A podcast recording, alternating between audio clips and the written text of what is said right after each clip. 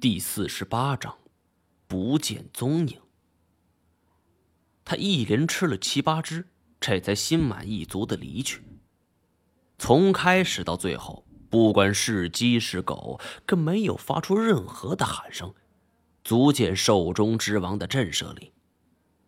看完这段视频，老护士大倒苦水：这半年，这村子里家家户户丢鸡丢鸭的。先是老王家牛没了，这后来，呃，就是村头那陶寡妇那羊也没了。我们一开始还以为是小偷呢，我就安个摄像头吧。直到昨天，唉，他叹了一口气儿，拉住了姚警官的袖子。我们都懂法，知道这保护动物不能杀，这可是你们得保护我们呐。这老虎祸害全村，说不定哪天就该吃人了。庞启秋叹了一口气儿：“真是多事之秋啊。”姚警官则是神情郑重，问了问庞启秋的看法。现在看来，我们只能将这老虎给引到另外一个地方。我心里很明白，这种做法是正确的，因为如果我们选择活捉，然后再放归野外。这项工作迟早也得持续一两个月，相比于只吃家禽家畜的东北虎，当然是杀人棕熊更具危险性。庞启秋询问我的意见，我点点头，表示完全同意。这个村子依山而建，规模不大，只有十几二十户的人口，出去外出打工的，剩下的都是一些老人孩子。姚警官跟领导沟通完之后，决定先让这些老百姓安置到镇子上，得处理完这棕熊的事情，再来谈论东北虎。好在人也不多，知道村中有东北虎出没，没有一个人反对，是忙不迭的在政府的安排下有序的撤离了。金锁挠了挠后脑勺，这真是奇怪啊！这文明社会还能有这种事儿吗？很正常，现在人和野生动物发生冲突的事儿逐年在递增。更要命的是，人不能杀动物，但动物能杀人，这就是致命的。惹不起，那只好躲了。很快，这事儿办妥之后，我们并没在意，以为这只是在东北经历的一个小插曲而已。接下来的几天之中。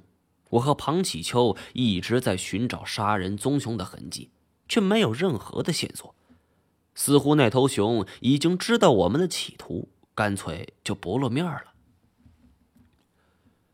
这几天以来，长白山成了我此生之中爬越次数最多的一座山，金锁更是累得腰酸腿疼。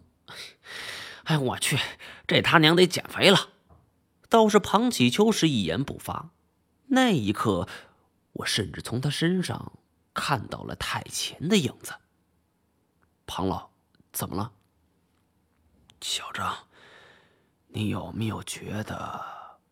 他顿了顿，转过头来看着我。那家伙就在我们身边。我猛然一惊，这种感觉我从未有过。可是经庞启秋这么一提，我恍惚间。还真感受到了，那密密匝匝的丛林之中，好像真有一个影子在盯着我们。也不知是温度太低，还是真的害怕，金锁打了一个寒颤。这老老爷子，你别吓我们，这事不能开玩笑啊！嗨，哎，放心吧，那畜生暂时不会怎么样的，要不然我们早就去地府报道了。我做了一个深呼吸，努力让自己平静一下。这几天都没有任何线索，所以在时近中午的时候，我们就下了山。因为这时候是棕熊最活跃的时刻。虽然浪费了几天的时间，但也并不是没有好消息。就在回去的路上，我们接到一个电话，是太前打的，说这老夏打造的机关已经造好了。我们一行人来到老夏的家里边，院中是放着一个四四方方的东西，用帆布给严严实实的盖住了。太前正坐在院子里的一把椅子上闭目养神，颇有一副退休老人的架势。而老夏则是在一旁眯着眼睛，边晒太阳边抽烟袋锅子。见我们到来，他顺手磕了磕烟袋锅子，招招手让我们过去。等老夏走到帆布盖住的物体之前，掀开的一刹那，庞启秋和我是忍不住拍案叫绝。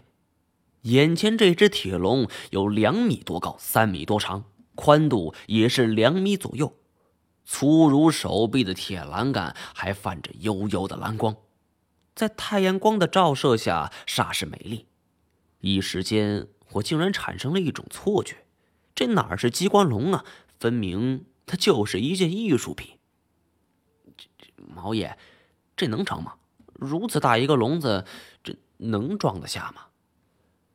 这你就不懂了。熊的力量是非常大的，它的力量有多大，主要……取决于发力点，这个发力点距离目标越远，他们力气越大。把笼子做小一点，等于限制住了发力的距离，如此笼子才会更结实。哦，原来是这样。金锁一副恍然大悟的模样，看着这座铁笼，庞启秋是连连颔首。是时候了，咱们出发吧。